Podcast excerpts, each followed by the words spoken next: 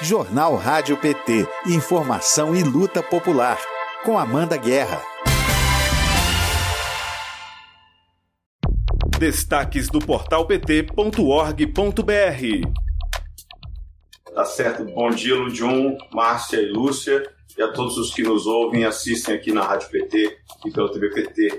Os destaques dessa quinta-feira são os seguintes. A gente começa com uma matéria de é, economia que está fresquinha no nosso site.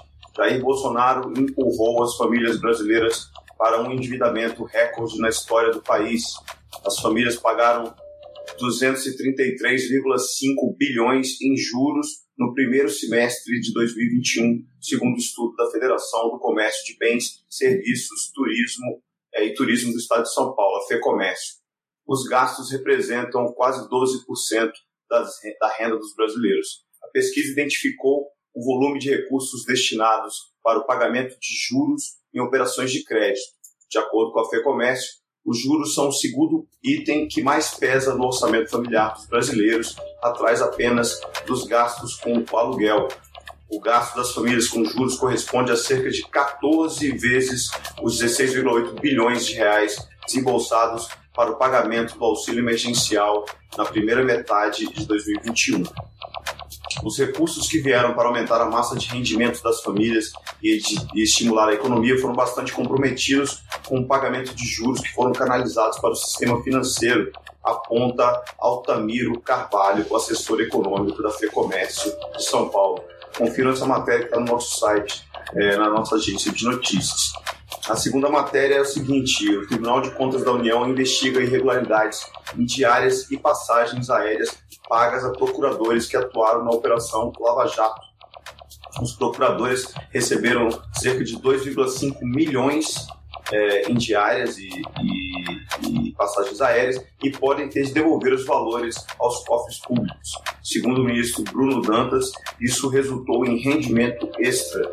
TCU dá andamento à apuração que pode impedir Deltan Dallagnol de ocupar cargos públicos por até oito anos, além de impor multas.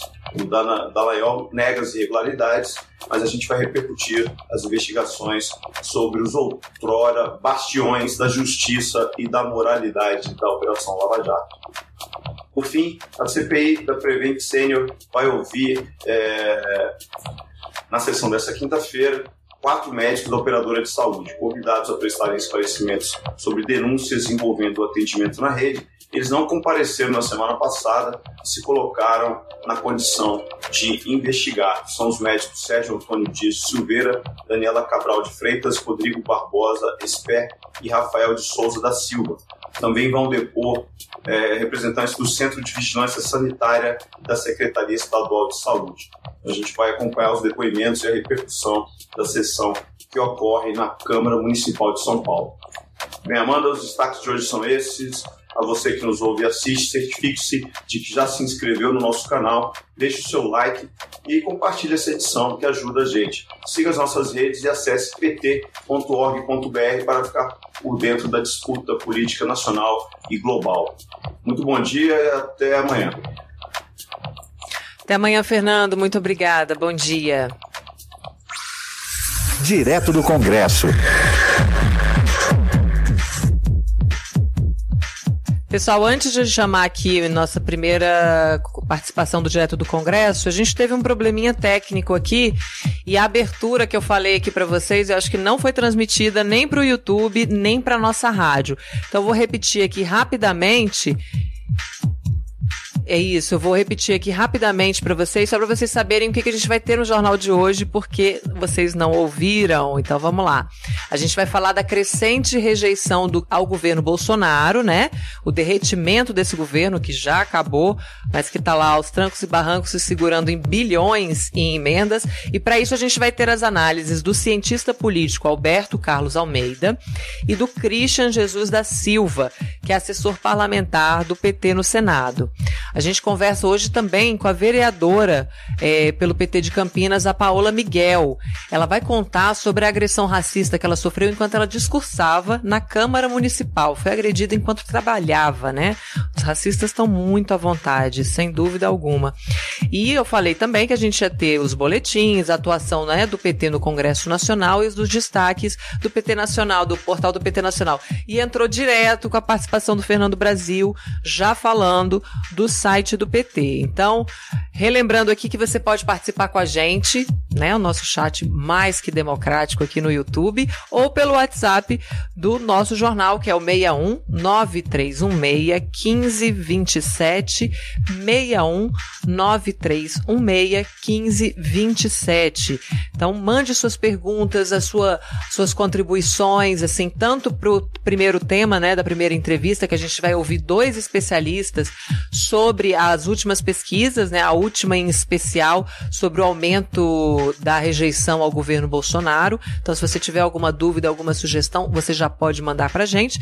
E também para Paola, para Paola Miguel, que fala com a gente na sequência sobre esse episódio de racismo lá na Câmara Municipal de Campinas. Então, a gente conversa agora com o líder do PT na Câmara dos Deputados, deputado Elvino Bongás. Bom dia, líder. Bom dia, bom dia, Amanda. Tudo bem? Tudo bem, líder? Como você está? Tudo bem. Estou aqui no Rio Grande do Sul, como secretário de atividades do Obviamente, vai ter também a sessão do Congresso hoje para falar de PLMs, projetos de lei nacional. Mas mais do que isso, o grande problema é são os 25 milhões de brasileiros que não terão nem Bolsa Família e nem auxílio emergencial. Essa é a questão principal nesse momento. Porque o que, que acontece? O governo Bolsonaro destruiu o Bolsa Família. E diz que colocaria no lugar o tal de Auxílio Brasil. O problema é que o Auxílio Brasil, ele conforme o ministro anunciou agora, vai ter para 14 milhões e 600 pessoas. 14,6. Acontece que tem 39 milhões de brasileiros que nesse momento estão recebendo, na situação de miséria que está o Brasil, pessoas comprando osso para ter gotinho de carne, passando fome, desempregados, uma crise inflacionária. Aliás, o assunto do dia é esse, né, Amanda? Inflação nas nuvens. E a grandíssima responsável é a política do Bolsonaro na Petrobras. Os combustíveis são os principais motivadores dessa inflação altíssima. E o povo passando fome. Então, os 39 milhões de brasileiros que tinham um apoio ou pelo Bolsa Família ou por um programa de auxílio emergencial, agora terminou. Terminou. Em novembro, o ministro anunciou terá 14,6 milhões de pessoas que vão receber o reajuste abaixo da inflação que eles fizeram neste programa do Bolsa Família, que agora querem chamar Auxílio Brasil. Isso significa, Amanda, eu quero insistir nisso porque eu falei na tribuna, neste mês de novembro, vocês vão ter 25 milhões de brasileiros que estavam recebendo um apoio e que não terão apoio. Não terão. 25 milhões. Eles prometeram agora que até o final do ano vão elevar este número de 14,6 eh, milhões para 17. Se forem chegar a 17, nós ainda teremos 22 milhões de pessoas sem esse atendimento. E os custos aumentando. Como é que ficar essa gente, Amanda? Esse é o grande problema. Então, nós estamos insistindo que nós precisamos não só aumentar o número de pessoas que o Bolsonaro está cortando, como nós queremos que seja 600 reais. Porque eles querem agora aumentar para o ano que vem e apenas no ano eleitoral. É bom que se diga isso querem fechar o programa quando fecha a urna, né? A gente fecha o programa quando as pessoas saem desse estado uhum. de vulnerabilidade. Para o ano que vem, então, seria 400. Nós queremos votar a MP, que é 1061, 1061, que é do Auxílio Brasil, para elevar esse recurso, como fizemos naquela vez. Ele queria 200, nós fomos para 600. Nós queremos ir para 600 reais. Então, essa é a proposta do PT, para realmente manter programas sociais, mais gente, mais recursos, isso ajuda as pessoas e ajuda a economia no momento em que a inflação é o grande roedor, vamos assim, né, da destruição do poder aquisitivo. Porque inflação, você sabe, né, amanhã eu concluo. Para o rico, é ótimo. Para quem lida com dólar, para quem tem dinheiro de especulação, Paulo Guedes e os banqueiros agradecem, agradecem.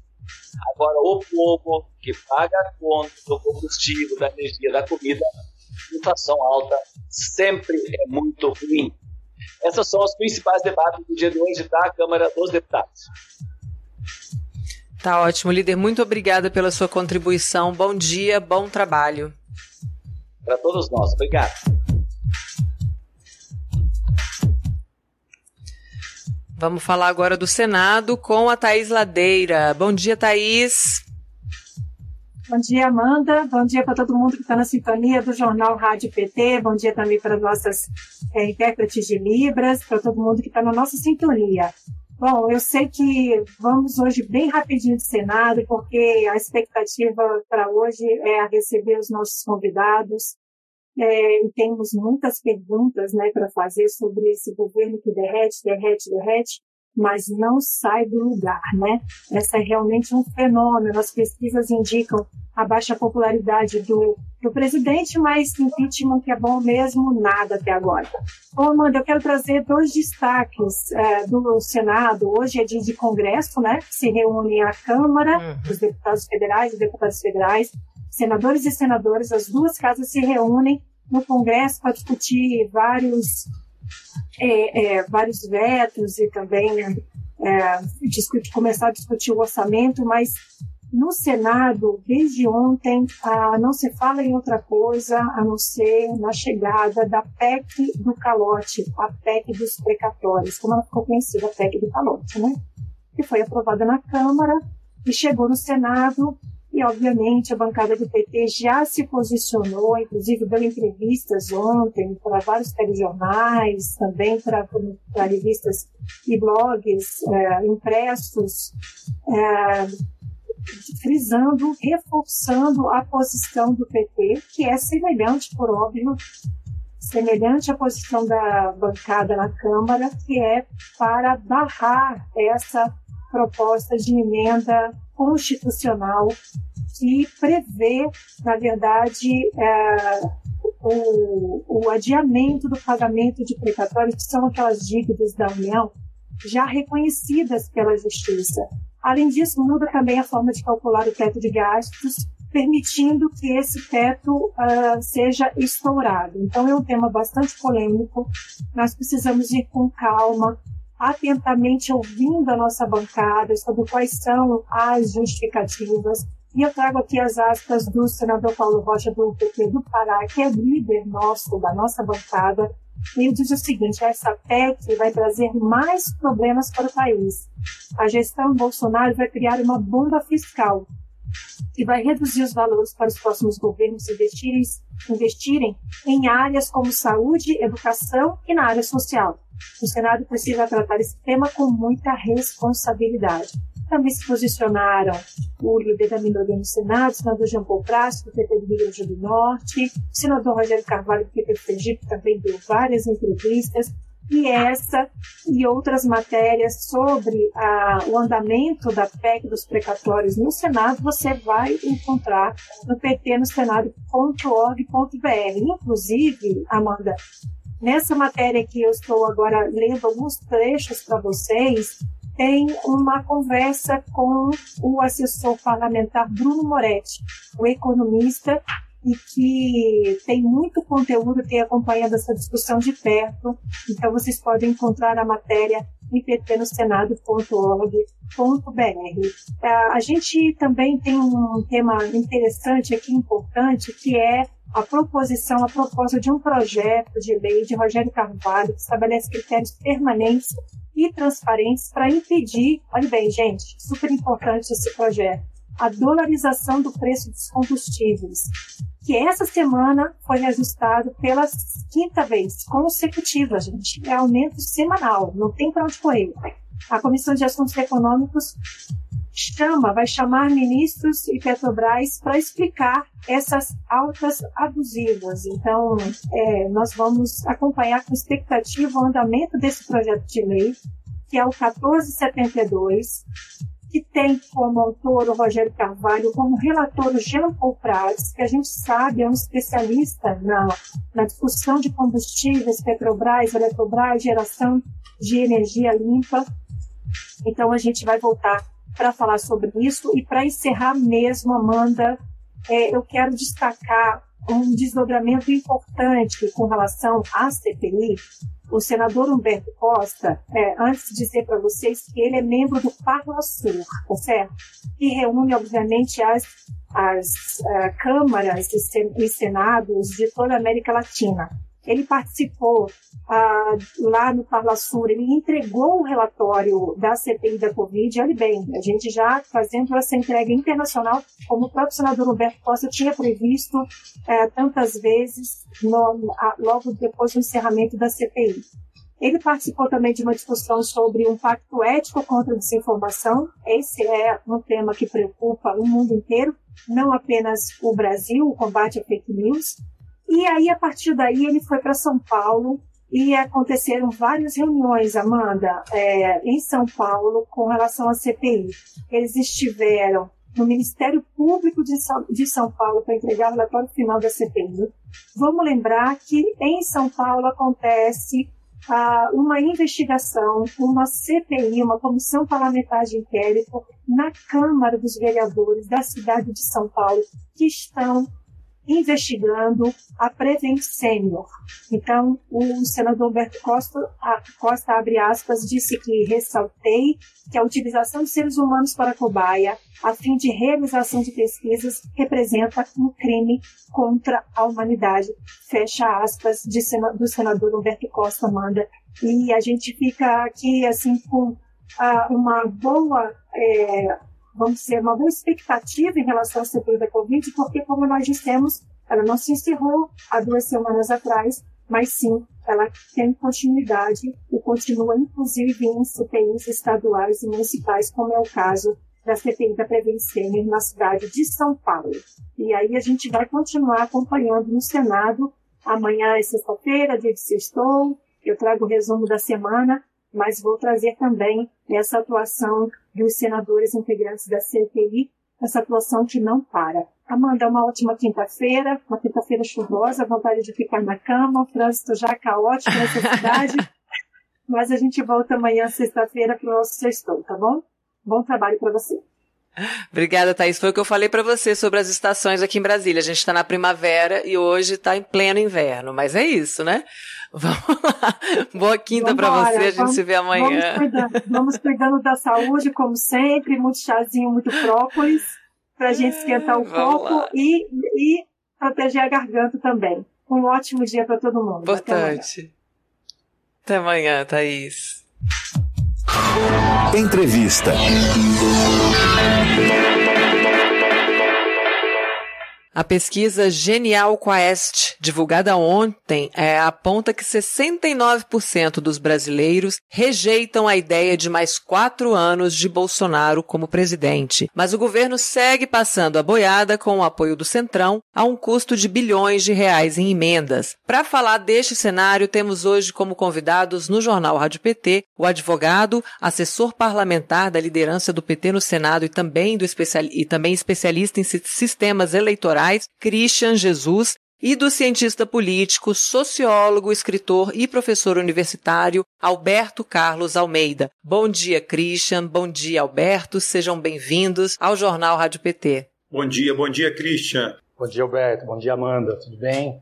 Tudo ótimo, gente. Eu queria muito agradecer em nome de toda a equipe, né, do jornal a participação de vocês aqui hoje. E eu começo pedindo a você, Christian, que fizesse uma análise é, dessa tendência de aumento em rejeição, né, na rejeição ao governo a cada pesquisa que é divulgada, né? A avaliação positiva finalmente baixou, né? Saiu dos, dos 20 e poucos por cento, a gente está em 19 agora. Queria que você fizesse uma avaliação desses dados, né, da mudança desses dados com o passar do tempo.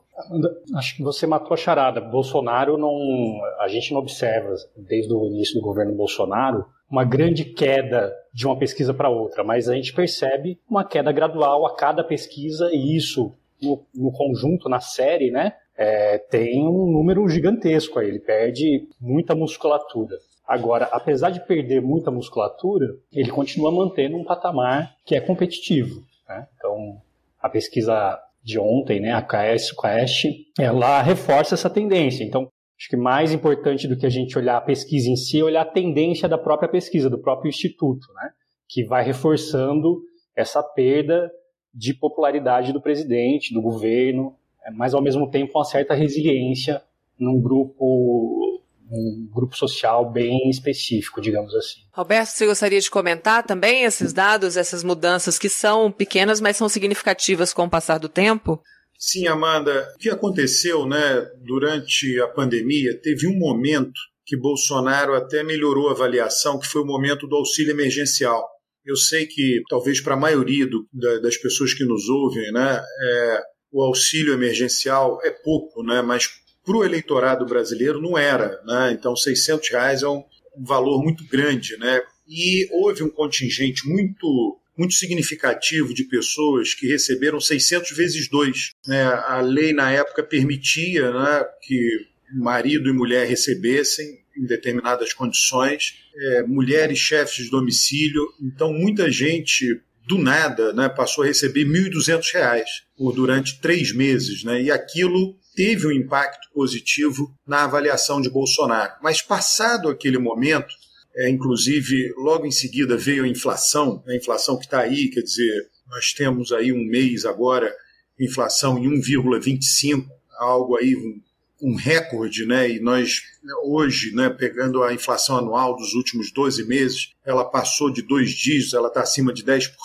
Se eu não me engano, isso ocorreu, a última vez que isso ocorreu foi em 2002. Tá? Então, a inflação hoje é muito alta para a população e isso daí é fundamental para piora né, da avaliação do governo. A inflação, basicamente, ela atinge todo mundo. Tem aqueles que conseguem se proteger melhor dela, né, aqueles para os quais a inflação é menos relevante ou pouco relevante. Então, esse, essas pessoas, quer dizer, que em geral tendem a a ter uma renda mais alta, enfim, investimentos, tem vários mecanismos de proteção, elas continuam avaliando positivamente Bolsonaro. Quer dizer, o ótimo e bom de Bolsonaro está ali em torno de 20%, dependendo da pesquisa. É, gravita em torno entre, entre 20% e 25%, né? E isso assegura, porque é a velha história, quer dizer, a gente pode dividir o eleitorado brasileiro em, em três pedaços. É um terço vota no candidato mais à direita, né, podendo ser, no passado era de centro-direita, agora é de extrema-direita, né? Um terço vota no candidato de esquerda e um terço muda de voto conforme a eleição. E a inflação, né, o que essa pesquisa mostra, é que a inflação está fazendo com que as pessoas né, prefiram a mudança. Né? O que está configurado hoje é uma eleição de mudança. E as pessoas veem como mudança em relação ao que está aí a candidatura Lula. E, e, falando em inflação, né, e como as famílias estão endividadas, o Fernando Brasil comentou agora há pouco que só de juros as famílias pagaram 14 vezes o que foi empregado no auxílio emergencial. Então, realmente, as famílias estão sentindo muito isso no bolso. Alberto, é, o governo não avançou em nenhuma das pastas, né? Ele coleciona repercussões negativas na imprensa e se sustenta com o Centrão nesse momento, somando mais de 130 pedidos de impeachment que estão parados na Câmara. Eu queria uma avaliação sua dessa situação que é até difícil de acreditar, né? Isso é só obra dos parlamentares ou há uma influência de empresários e do mercado financeiro? Olha, é, toda vez que aconteceu impeachment no Brasil, foi necessária uma avaliação muito negativa daquele que, daquela pessoa que ocupava o cargo máximo. O que, que eu chamo, por exemplo, o impeachment de Dilma aconteceu depois de 12 meses se você entrar no site do Datafolha, está lá. Foram 12 meses de avaliação em torno de 11% de ótimo e bom. Né? É, isso é necessário. Collor foi, não foram 12 meses, mas ficou também em torno de 11%, 10%. Collor bateu 9% de ótimo e bom. Então, é uma parcela muito pequena do eleitorado é necessário né, para, que, para que haja um impeachment, avaliando positivamente o governo. Significa que tem o outro lado da moeda, uma parcela muito grande avaliando negativamente. Então, essa é uma uhum. condição importante.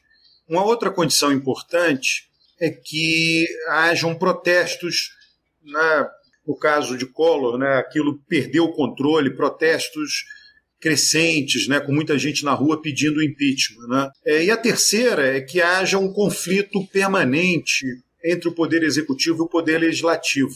Né? Então, nós não temos hoje no Brasil essas três condições. E eu diria um pouco mais, quer dizer, nós estamos muito próximos da eleição presidencial. Né? Falta menos de um ano a rigor. Nós estamos em novembro, essa altura do campeonato. Daqui a um ano, né, em novembro do ano que vem, já vai estar se conversando sobre o governo seguinte, formação de ministério, coisas desse tipo.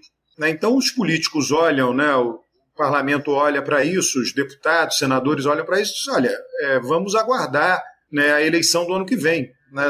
No final das contas, é isso. Né? Mas eu repito, são essas três condições que eu mencionei que toda vez que houve um impeachment no Brasil, elas ocorreram simultaneamente. E nós não temos essas condições no momento. Eu diria que, para começar, teria que ter uma avaliação ótimo e bom mais baixa do que a de hoje. Né? Mais baixa mesmo, quer dizer, em torno de 10%. E, e aquilo, eu repito, eu acho que é importante que seja enfatizado: é, o impeachment de Dilma só aconteceu depois de seis anos de mandato e depois de 12 meses de avaliação ótimo e bom, gravitando em torno de 10, 11%. Né? E nós não estamos nessa condição hoje. Né? Então, isso de fato dificulta o impeachment. É uma razão, são razões objetivas para dificultar o impeachment. Esses 19% que são é, inacreditáveis. Christian, você concorda com o Alberto? Você tem alguma coisa a acrescentar nessa, nesse ponto? acho que tem a, a questão é, ideológica também é, do que aconteceu em 2018, né? Em 2018 é, não foi só Bolsonaro, né? A, a, esse eleitorado que elegeu Bolsonaro elegeu um Congresso também é, muito parecido com Bolsonaro. Então, se você for pegar as votações é, desde o começo do governo, você vai ver que tem um, um alto nível de colaboração de parlamentares né, na Câmara, no Senado, é, ao governo. Mesmo partidos que se dizem independentes ou que agora se colocam um pouco na oposição, ah, quando você vai olhar no detalhe, os deputados ou senadores daquele partido colaboram com o governo. Né? A PEC dos precatórios que foi votada agora é um exemplo disso. Né? É, quantos parlamentares não traíram ou não foram indisciplinados em relação à orientação dos seus partidos?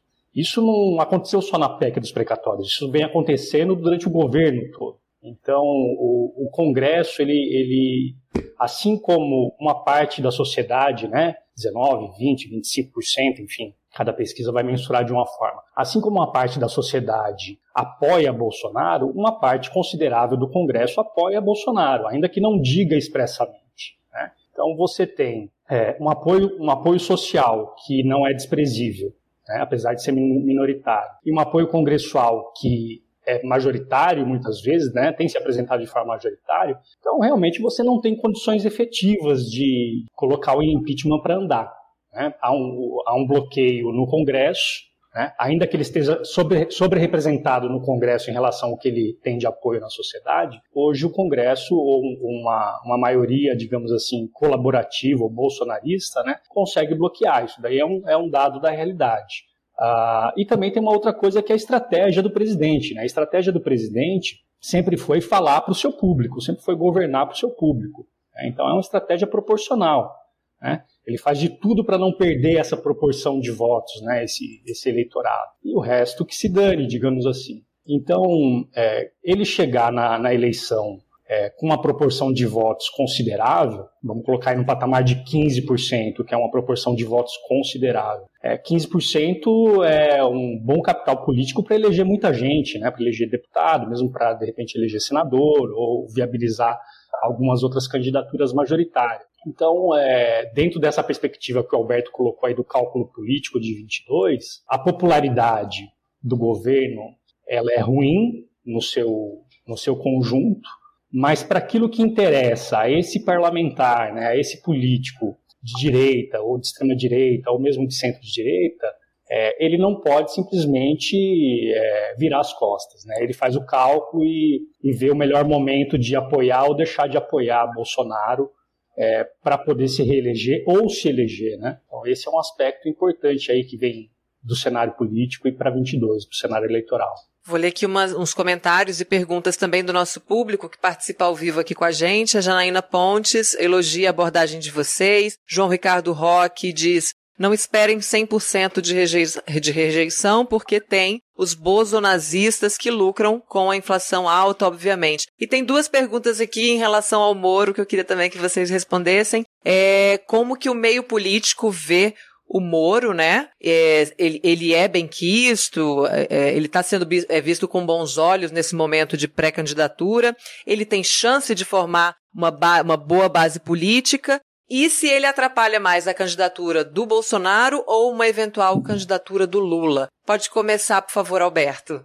A gente passa para o Não, olha, é, não, uma coisa importante, né? Sérgio Moro, no meu entender, a candidatura dele a presidente, ela vai ficar aí até certamente março, entre março e maio do ano que vem. Né? É importante, tem muita exposição ser candidato a presidente é, dependendo de como ele tiver em termos de intenção de voto nesse período, ele pode abrir mão da candidatura a presidente e ir para o Senado ou não. Né? O que, que eu acho que seria, digamos assim, um número mágico? O número mágico seria algo em torno de dois dígitos, 10% de intenção de votos, 11% de intenção de votos. Se ele tiver por aí, ele vai estar terceiro colocado, Ciro Gomes ficaria em quarto, e a pressão do, do partido, do Podemos, vai ser muito grande para que ele mantenha a candidatura a presidente. E aí ele continuaria, quer dizer, ajudaria a eleger deputados federais, ajudaria a eleger bancada. Eu não acho que ele iria muito além disso mas eu acho que o número mágico é esse, é dois dígitos. Terceiro lugar e dois uhum. dígitos. Se ele tiver em quarto com um dígito, aí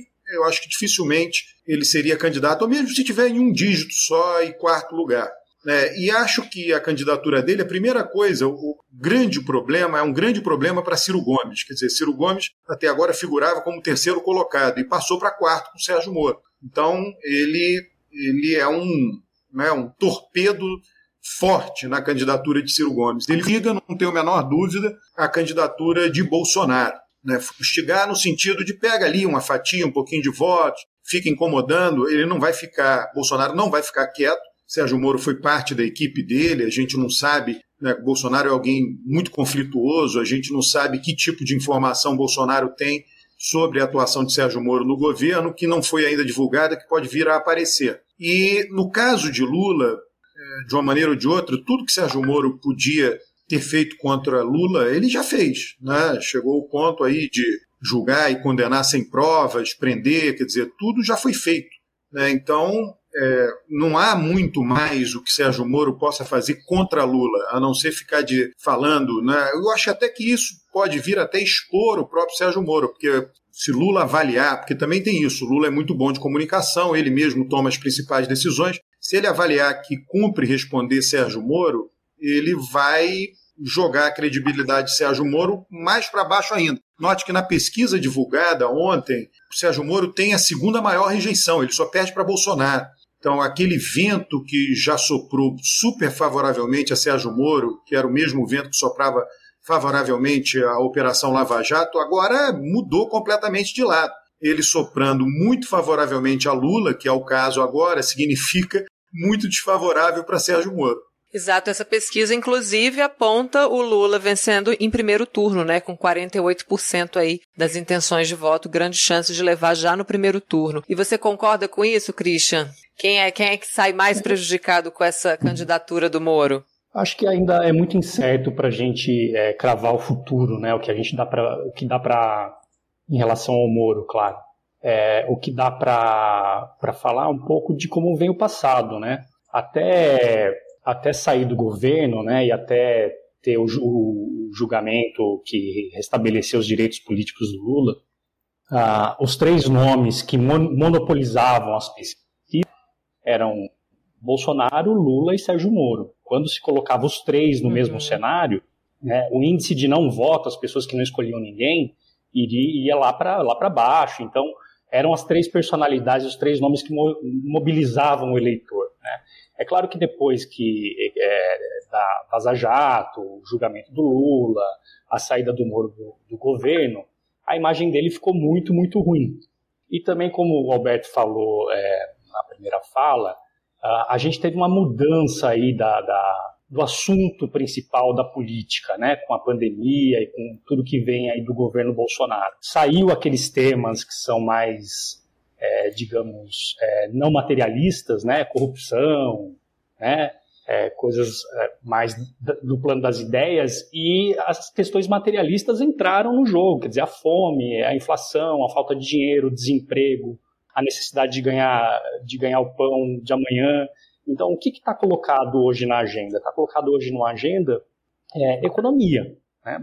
basicamente economia e bem-estar social, né? que é um tema que Lula, enfim, domina como, como ninguém, e Bolsonaro é o presidente, então ele é um antagonista é, natural, digamos assim. Né? Ele governa a economia, a economia vai mal, então ele é, não tem como não ser o responsável por isso. E o Lula é a grande esperança de que tudo isso mude. Ah, não à toa o discurso do Moro ontem, é, ele fala, claro, fala de corrupção, mas ele vem falar de economia, vem falar de miséria, de fome, né, de necessidade de educação, né, de saúde. Então, é, não à toa ele saiu daquela zona de conforto dele, né, de falar de corrupção, corrupção, corrupção, para vir falar uhum. de outros temas que não estão no campo dele, digamos assim. Então, ele, eu, eu acho que a candidatura dele é muito mais um, uma tentativa de reativar um recaldo passado, né, um eleitorado que flertava com ele, ou mesmo declarava apoio com ele, na esperança de que Bolsonaro derreta mais e ele se torne o antagonista Lula na eleição do ano que vem. Então, acho que é esse o,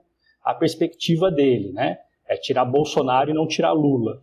E para isso, ele precisa bater em Lula, ele precisa ser o antagonista Lula, né?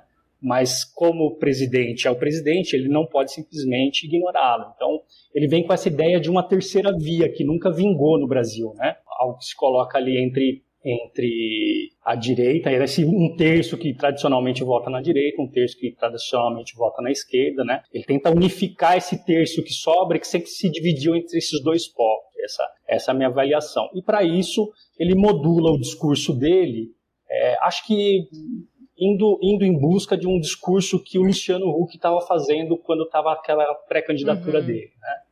É, economia, economia, economia, né? liberalizante, com uma certa preocupação com as questões sociais e um discurso ético é, tentando ser reativado para fazer a diferença em 2022. Então, é o que eu avalio de Moro hoje, assim, né? Se isso vai dar certo vai dar errado, acho que é, é difícil fazer o prognóstico.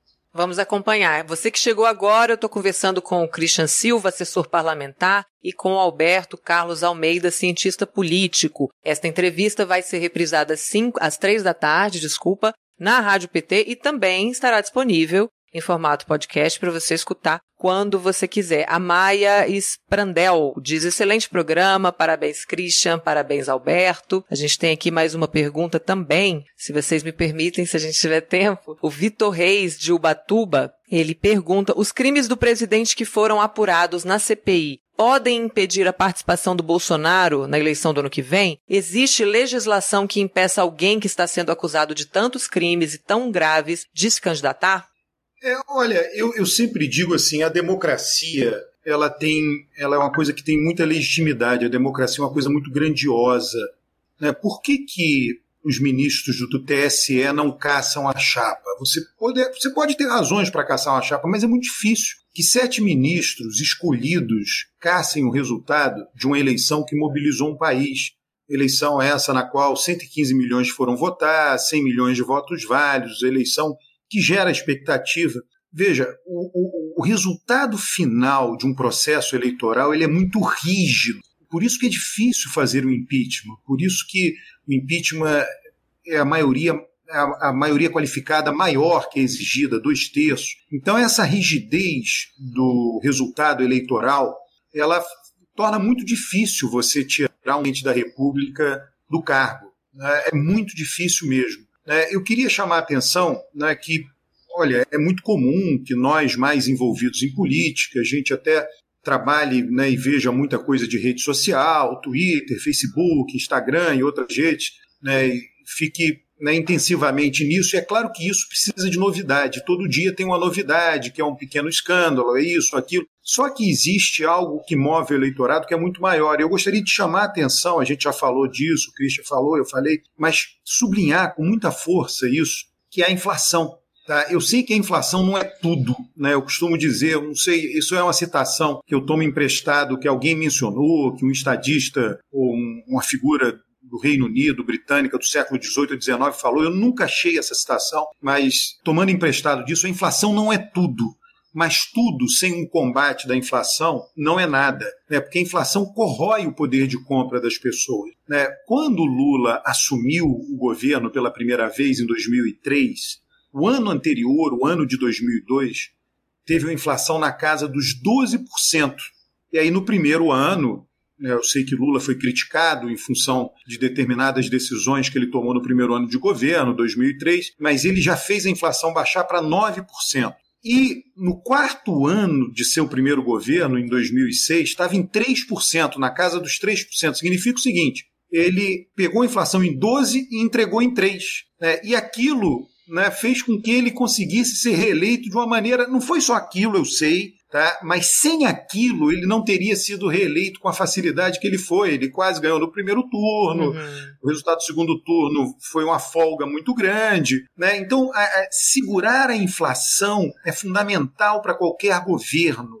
Né? Então, hoje, o grande problema do governo, e aí é, as pessoas eu trouxe um número aqui do primeiro governo Lula. No segundo governo, ele manteve a inflação ali no patamar de 4, 5. Não é que as pessoas se lembrem desses números, elas se lembram que durante o governo Lula elas foram capazes de consumir mais. E elas consumiram mais por causa de vários motivos, sendo o primeiro deles a inflação controlada. Sem inflação controlada, não adiantaria ter Bolsa Família, não adiantaria ter é, aumentos salariais, nada disso. Então a inflação controlada é fundamental para qualquer presidente da República. Eu te digo mais, quer dizer, digo não só no Brasil. Hoje está acontecendo, as pessoas, eu vi muita gente dizendo: olha, o Biden perdeu popularidade por causa da saída atabalhoada do Afeganistão. Não é verdade. Lá nos Estados Unidos a inflação também está subindo, inflação de combustíveis também, né? E isso corroeu a popularidade de Biden. Isso é um fenômeno praticamente universal. Né? E veja só, a inflação desse ano será alta, a inflação do ano que vem caminha para ser mais baixa do que a deste ano, porém, ainda assim, uma inflação alta, uma inflação acima do teto da meta do Banco Central. Ô Christian, eu queria aproveitar aqui que tem uma pergunta do, do Minnesota Clay que fala que pede para comentar a filiação do Bolsonaro ao PL e a, ele não ter conseguido né, formar a Aliança Brasil, o partido próprio. Você pode falar dessa situação para a gente? Já era previsível uma filiação ao PL? Ao PL, assim, especificamente, não, mas ao partido com o perfil do PL, sim, né? Tanto é que ele namorou um tempo o PRB, namorou um tempo o próprio PP, tava, né, tava, tudo se encaminhava para que fosse ali para progressistas, e no final ele, ele embarca no PL. Lembrando que ele passou muitos anos no Progressistas, né, então era, foi a casa dele é, durante muito tempo. A primeira vez que ele lançou a candidatura presidencial foi pelo PP. Então, é, e ele, ele, ele, ele deu uma declaração falando o seguinte, que é, essa é minha lagoa, ele diz, né? Então, é, é para lá que eu volto, né? A lagoa quer dizer onde estão é, os peixes com esse perfil aí, esse perfil ideológico e esse perfil pragmático também, né? A, a grande questão, acho que é, é ele queria ter um partido para ele, né? Onde ele pudesse mandar e desmandar, controlar os recursos, controlar é, de cabo a rabo, quem sai candidato, quem não sai. Quem estruturou a campanha de 2018 para ele, que fez esse, né, é, essa, esse jogo partidário, digamos, porque o, o, bolsonarismo ele sobrevive, ou ele vive, né, é, de uma organização que é virtual, né, se, se, criou virtualmente, né, mas o mundo, o mundo da política ele é um mundo que aterrissa no território de forma é, real, através dos partidos, né? Tem que ter um diretório, tem que ter né, um executivo. Então, Quem, quem, quem fez essa transformação do virtual para o mundo presencial, digamos assim, é, não está mais com ele. Então, teve muita dificuldade para criar o próprio partido e ficou namorando partidos dessa lagoa, mas com essa perspectiva: eu quero partido para mim, né? eu quero mandar no partido de cabo a rabo. E ninguém topou, pelo menos nas condições que ele colocou, PL, a princípio, topou. Não, não, ninguém sabe qual é o acordo efetivo, né? mas o presidente ou os representantes dele vão ter uma certa autonomia. E é claro, para o PL, dentro daquilo que eu falei, né, o presidente tem um capital político, ainda que seja um capital político minoritário, ele não é irrelevante. Então o PL também não faz isso de graça, ele espera eleger uma grande bancada de deputados e senadores na próxima eleição com esse movimento. Né? PL que, digamos, do, do, do, dos partidos aí do centrão, dos maiores pelo menos, ele seria o menos nacionalizado, né? Ele seria o mais regionalmente concentrado, digamos assim, apesar que é um perfil próximo dos outros. Então, tem um sentido tanto para quem vai como para quem recebe, né? Não, não, não dá para falar que é um movimento errático. O que é errático é essa visão dele de querer controlar o partido para ele. O partido é um coletivo, né? Não é, não é uma coisa individual própria, personalizada. Ah, com relação à pergunta anterior, com, com relação a a CPI da pandemia. A CPI da pandemia acho que foi um, um fenômeno né, político que ninguém esperava, virou meio que um, uma série, um reality show, assim, né? As pessoas realmente acompanharam, se engajaram. E acho que isso daí foi fundamental para esses números de, de popularidade que a gente tem visto nas pesquisas, né? É, acho que esse daí é um elemento que corroborou para esse decréscimo, para essa piora da, da visão do, do presidente, do governo. Uh, agora, os efeitos disso são incertos. Por quê? Porque é, o Bolsonaro vem praticando uma coisa que já estava antes, né? Vem, vem um pouco antes dele, que é uma certa trapa, trapaça institucional. Acho que essa daí é uma, uma expressão que o Limonge, um outro cientista político, olhou, é, cunhou. E essa trapaça institucional, o que, que é? É você sempre dar um jeitinho para segurar as coisas ou para passar as coisas, né? Então, o que ele faz? Ele, ele coloca um procurador-geral da República que é muito alinhado com as ideias dele, ou com o jeito dele, enfim, né? E o procurador-geral da República, de certa forma, bloqueia né, um caminho para tirar o presidente, que seria o caminho via Supremo. Né? Só tem duas instituições que podem tirar o presidente: né? o Supremo e o Congresso. Né? O, o, a, a, a, desculpa, a elite do Poder Judiciário, né, a cúpula do Poder Judiciário ou a cúpula do Poder Legislativo no Brasil. Então, são os dois que podem. Então, esse caminho do Judiciário está bloqueado porque o Procurador-Geral não, não, não pede, né, não denuncia. E o caminho do Legislativo está bloqueado porque o presidente da Câmara, né, de igual forma, né, parecido de forma similar com, com o PGR, também bloqueia. Então, é, acho que o, o efeito da, da, CPI da pandemia é muito mais na política, na disputa da política, do que na institucionalidade, uhum. ainda que ainda que tenha uma pressão para que isso, que esse caminho seja desbloqueado.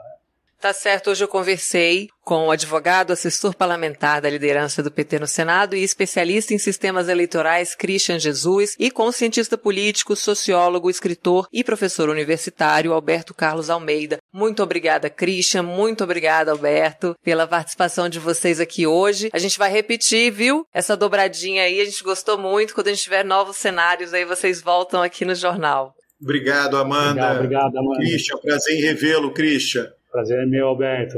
Um abraço. Abraço. Obrigada, gente. Bom dia. Relembrando que três da tarde você pode acompanhar a reprise dessa entrevista no na Rádio PT ou ouvi-la quantas vezes você quiser, de onde você estiver, em formato podcast. A gente avançou um pouquinho no horário, então eu vou passar lá para nossa nossa próxima convidada direto, viu, gente? Vou só tomar um golinho aqui, molhar o bico, vamos chamar já já para ir. Tem o resultado, mas eu já vou chamar a nossa convidada porque ela já está esperando há um tempo. Depois eu dou o resultado da nossa enquete. A gente conversa agora com a Paola Miguel, a vereadora de Campinas, que sofreu um ataque racista esta semana enquanto discursava na Câmara Municipal. E hoje ela conversa com a gente sobre esse episódio. Bom dia, Paola. Bem-vinda mais uma vez aqui no Jornal Rádio PT. Bom dia. Quero muito agradecer o convite. Felizmente foi por um motivo triste, né? Mas é muito, é sempre bom estar aqui com vocês. É verdade, Paola. Eu queria expressar aqui a solidariedade em nome de toda a equipe da comunicação do PT e lamentar que esse seja né, o motivo é, desse nosso segundo encontro. Para quem não sabe, gente, a Paola já participou do nosso jornal falando do modo petista dela de legislar como nova geração do PT. É, foi no dia 21 de setembro, então para quem quiser ver de novo essa entrevista, é só acessar lá a nossa playlist. No dia 21 de setembro tem a entrevista com a Paola. É, conta pra gente, por favor, como é que foi esse episódio, o que, que aconteceu lá na Câmara Municipal, você estava discursando, de repente começou a confusão,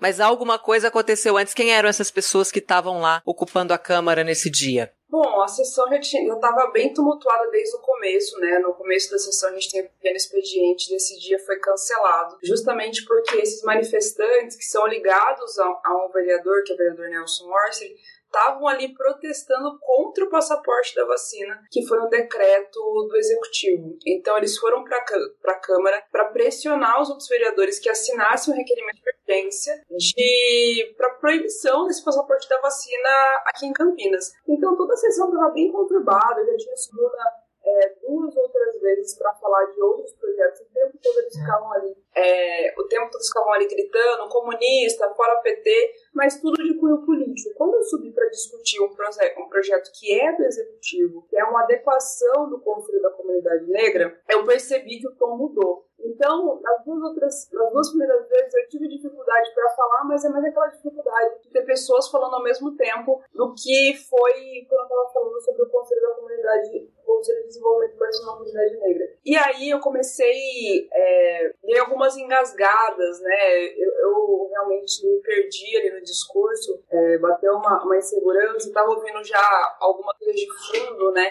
E aí a gente sempre tenta imaginar aquilo que a gente está ouvindo, não é exatamente aquilo que a gente está ouvindo, né? Como você está falando ao mesmo tempo, tem outras pessoas falando, até que o vereador, o presidente Zé Carlos interrompe, e aí realmente vem a confirmação, outros três vereadores também tinham ouvido, né? Tinha ido até a mesa, ele naquele momento já repudiou a, a ação, pediu para o pessoal da, da guarda, da chefe da segurança também, ficarem verificando quem eram as pessoas que estavam ali, observando mais atentamente. Ele solicitou todas as imagens. Eu voltei, eu continuei, né, eu estava no meio da fala quando ele, ele fez esse pedido, continuei falando, eles começaram a gritar que isso era liberdade de expressão.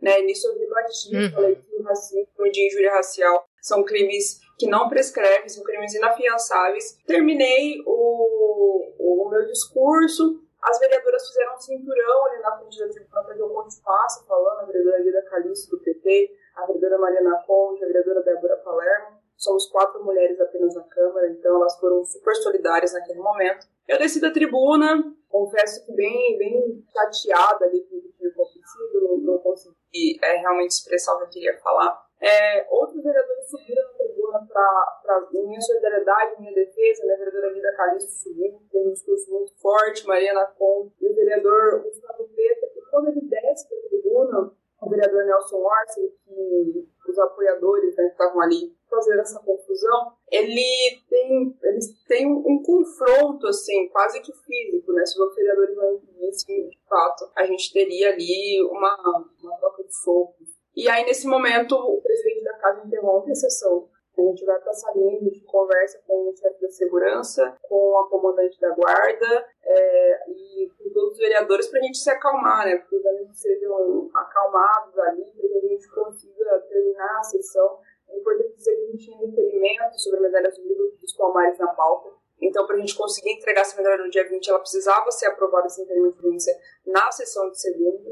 É, a gente, nós retomamos a sessão, subiu na tribuna em seguida o vereador Major Jaime, pediu calma, é, cautela para os manifestantes que estavam ali, falando que eles não estavam ajudando, que estavam mais atrapalhando do que ajudando. Outro, o vereador Paulo Gaspar também subiu na tribuna para pedir calma, para falar que aquilo não ajudava ninguém. E o vereador Nelson Orsi subiu mais uma vez na tribuna para inflamar a torcida, né? Então ele falou que isso era, era vitimismo, que não tinha acontecido e atacou ali os vereadores de, de esquerda e como tem, tem feito até hoje, na verdade. Ele depois, no dia seguinte, quando eu tava... No dia seguinte, ele publicou uma nota dizendo que a gente tinha inventado é, tudo aquilo, que deu uma declaração do jornal que dizia que eu tinha falado que ele é coautor do crime É, e ontem ele subiu novamente na tribuna para falar que isso não aconteceu. Assim.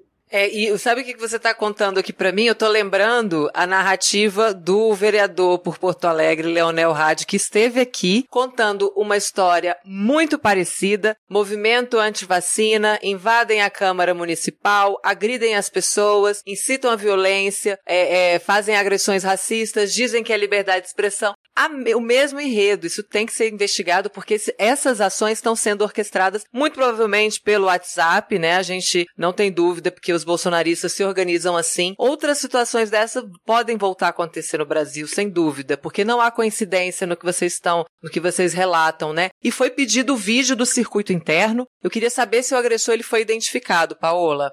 Então, no dia seguinte eu fiz o boletim de ocorrência logo pela manhã. Os vereadores me acompanharam também para serem testemunhas do, do caso. É, naquele momento só eu fui ouvida, é, mas já chegou no, no, no, distrito, né? O DIP, não é o DIP que fica aqui para cuidar da, da, da, região. O delegado já me ligou para coletar um novo depoimento meu, né? As imagens, a Câmara contratou um perito para analisar as imagens tem duas suspeitas, mas ontem a gente teve sessão novamente, né? Então outros vereadores subiram à tribuna e falaram que viram as pessoas, então isso facilita bastante a identificação. A gente também tem imagem de outros ângulos, né, para conseguir ali fazer o cruzamento. Já tem duas suspeitas é, de quem foram as autoras né, desse crime terrível. Então, é, tem avançado bastante, assim, a postura da Câmara como um todo, né, tem sido muito, muito assertiva, né. Eles já contrataram um perito que já está analisando as imagens,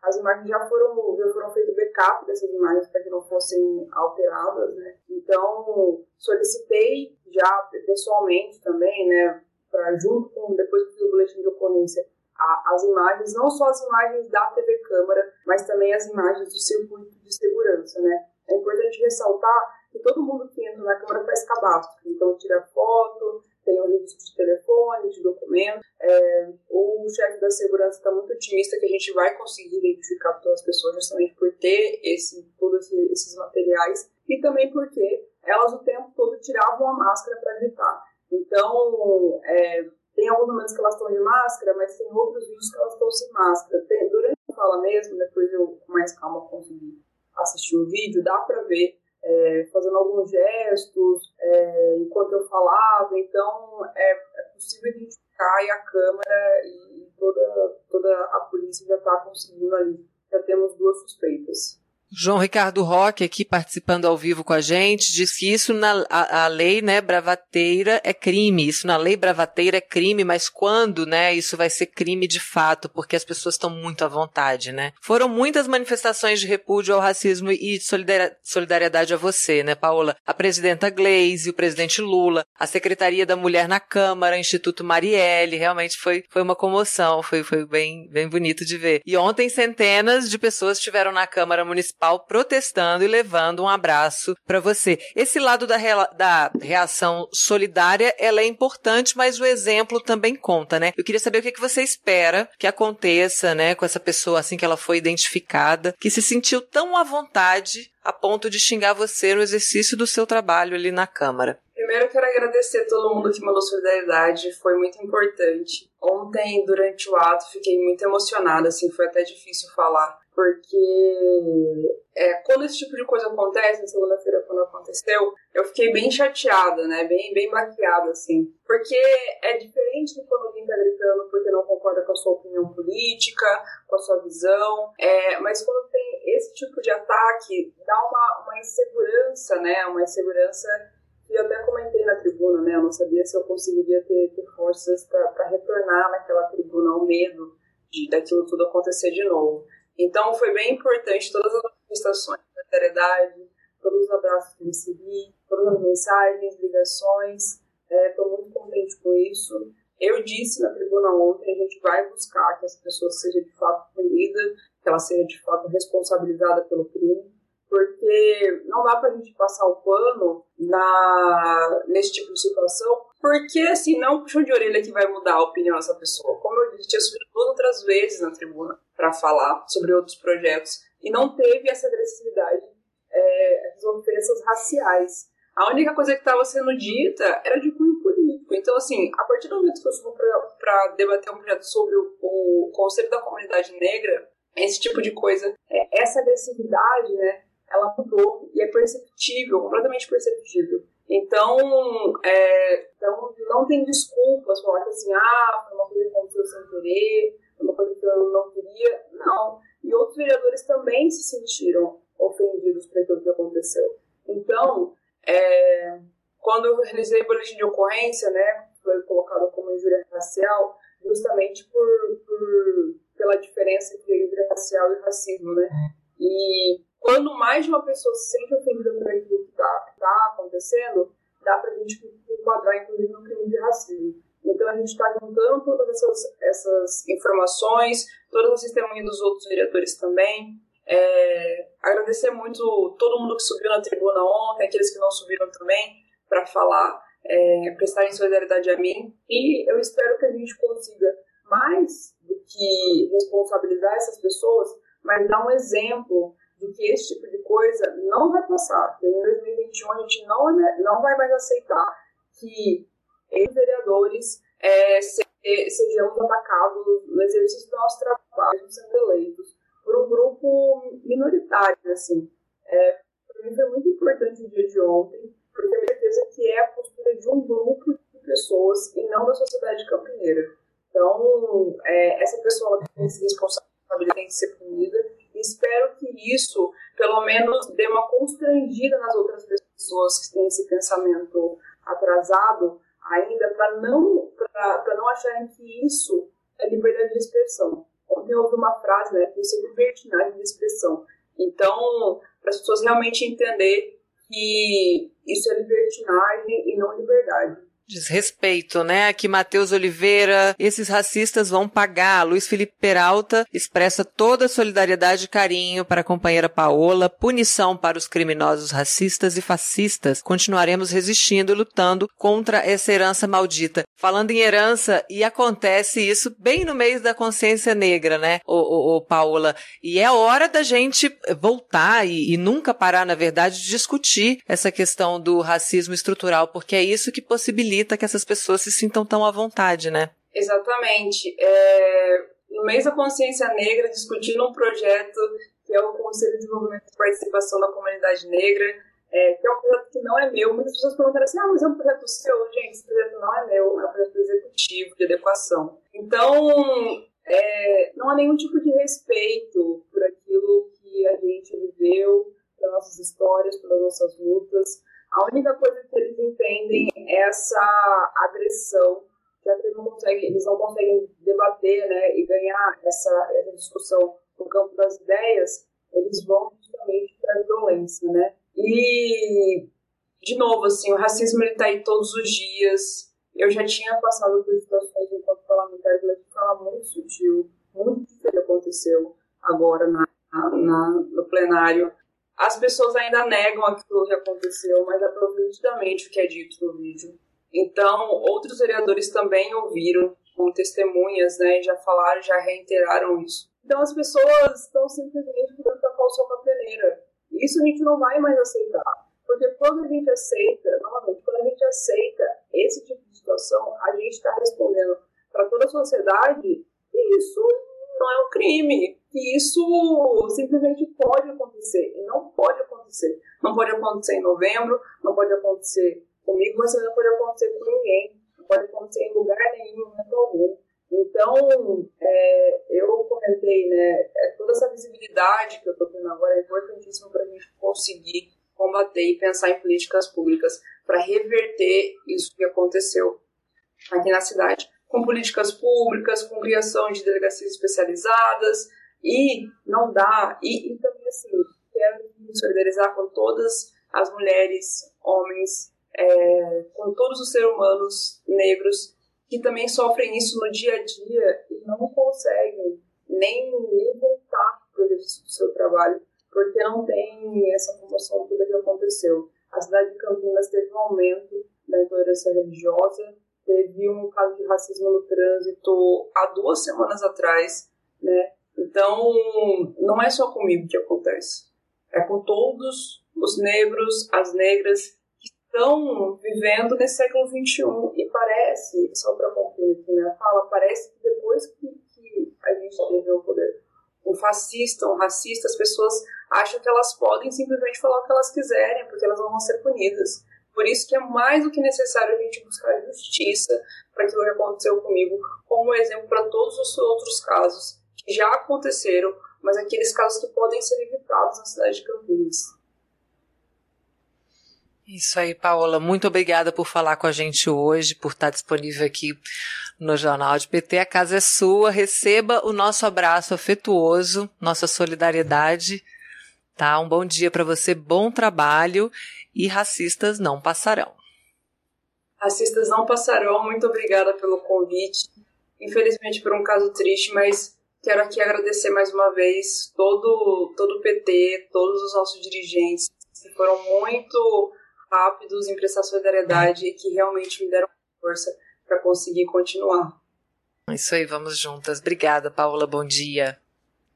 Lembrando, porque esse caso não resume a trajetória da Paola, né? E a gente também não quer que é, esse episódio fique marcado com a história dela, porque ela é uma vereadora em primeiro mandato que está fazendo uma belíssima história em Campinas. E quem quer, quiser conferir a primeira entrevista da vereadora Paola Miguel ao jornal Rádio PT, é só ir na nossa playlist no YouTube ou no Spotify e buscar pela edição do dia 21 de setembro em que ela fala do seu modo petista de legislar e como nova geração petista, por que, que ela escolheu o PT, por que, que ela escolheu a trajetória política para atuar e todas as questões que são caras a ela envolvidas. Para segui-la no Twitter, o perfil é Vai Paola, com dois L's. Então sigam a Paola, ela tem muito a dizer para além desse episódio triste e vergonhoso. Como a gente está com pouco tempo, a gente vai para o segundo PT Informa,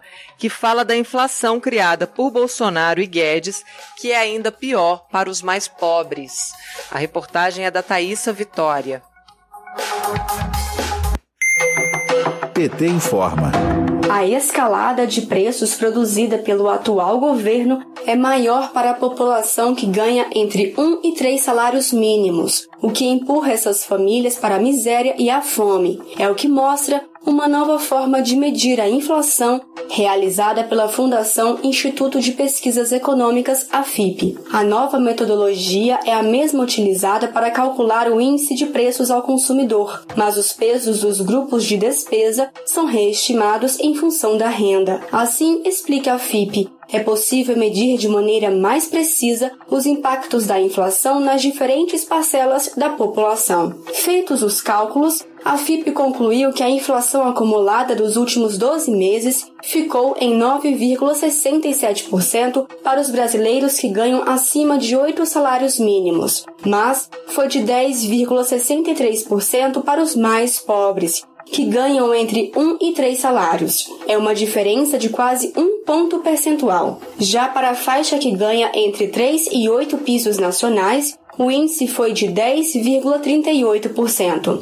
Os dados mostram que os aumentos que mais pesaram para os mais pobres foram a energia elétrica, o gás de cozinha e os alimentos. A inflação dos alimentos, por exemplo, que é maior nos itens mais básicos, como arroz, feijão e carnes menos nobres, foi de 14,26% para a parcela com menor renda e de 12,98% para os que ganham acima de oito salários. O gás de cozinha, por sua vez, não para de subir porque o governo insiste em praticar a dolarização dos preços na Petrobras. E com relação à energia, que também ficou mais cara, é porque o governo não soube gerir as hidrelétricas e demorou para acionar as termoelétricas, provocando uma crise hídrica que levou até a criação de uma nova tarifa. Para o ex-presidente Lula, é necessário mudar este cenário. Vamos ouvir. Porque esse país nunca foi governado para 100% do seu povo. Esse país sempre foi governado para uma minoria privilegiada. Nós precisamos recuperar a dignidade, restabelecer a democracia, porque o nosso povo quer emprego, o nosso povo quer salário, o nosso povo quer cultura, o nosso povo quer lazer, o nosso povo quer viver bem. É possível mudar isso? É. Quem é que pode fazer isso? Nós. De Brasília, Thaisa Vitória para a Rádio PT. E a gente vai chegando aqui ao final. O João de Brida diz que a live da Rádio PT sempre é show, muito instrutivo, elucidando o mundo da política. Parabéns. Esse nome live pegou, Lude.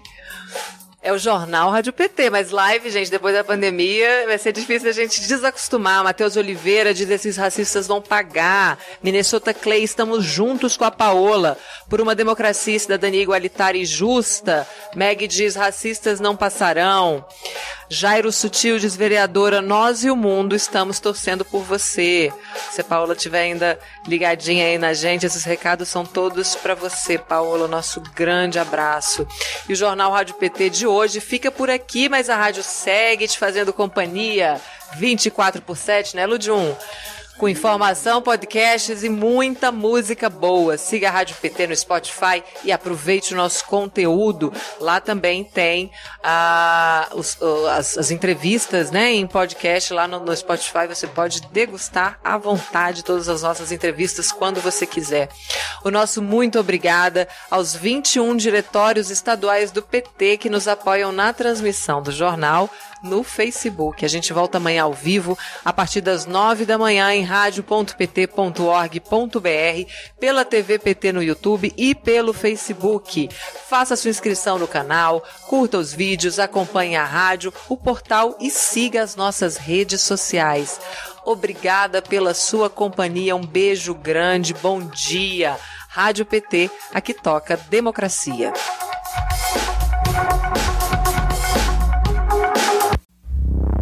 Rádio PT. Aqui toca democracia.